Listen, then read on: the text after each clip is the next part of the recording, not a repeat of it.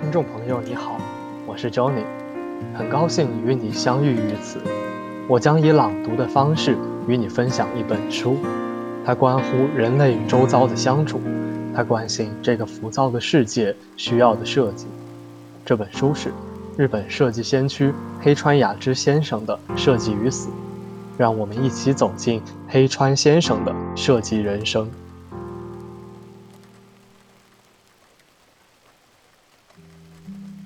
为自己的观点署名，光明磊落的发表。二零零八年十一月二十日。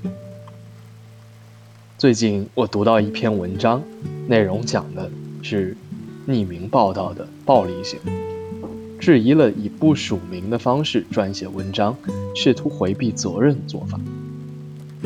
尤其在互联网上，匿名文章造成的语言暴力，往往表现为诽谤无辜的人。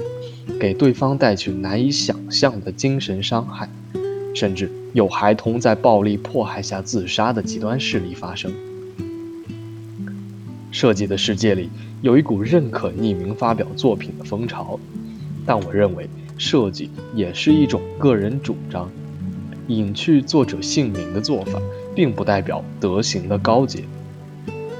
所以说不存在通过设计直接对他人进行诽谤这种事。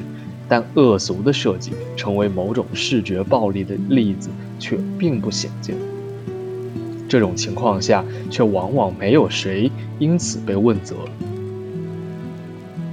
以往的时代重视并强调设计之中的个性意识，因此说什么发现平凡作品的价值、匿名性的价值，其实也仅仅意味着一种对过去风潮的无畏叛逆而已。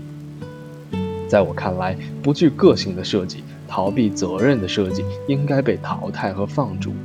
设计师要将设计当做自己向世界传达的信息，尽心尽力去做。值得推崇的匿名方式是指由谁设计无从考证，姑且认为出自某个无名氏之手，然后经受了众人目光的检阅，经历了漫长时间的考验，渐渐被大众接纳。唯有此时，方能去评价其作品的艺术价值。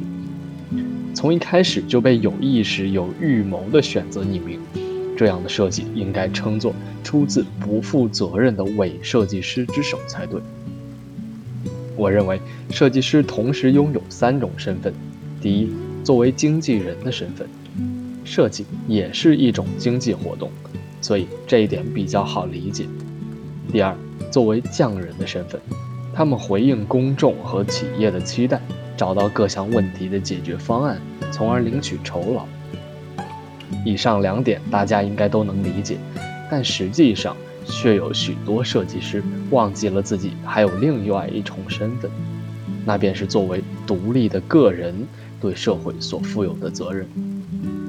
设计师也要像艺术家一样，首先作为一个人去深度挖掘自己的内在。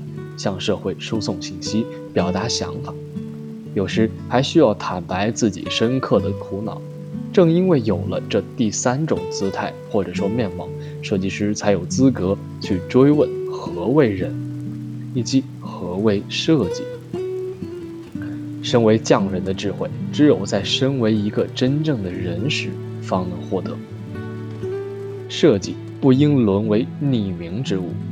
设计者应大大方方地署上其名字，因为这是设计师作为一个堂堂正正的人而拿出的作品，不存在所谓匿名的艺术。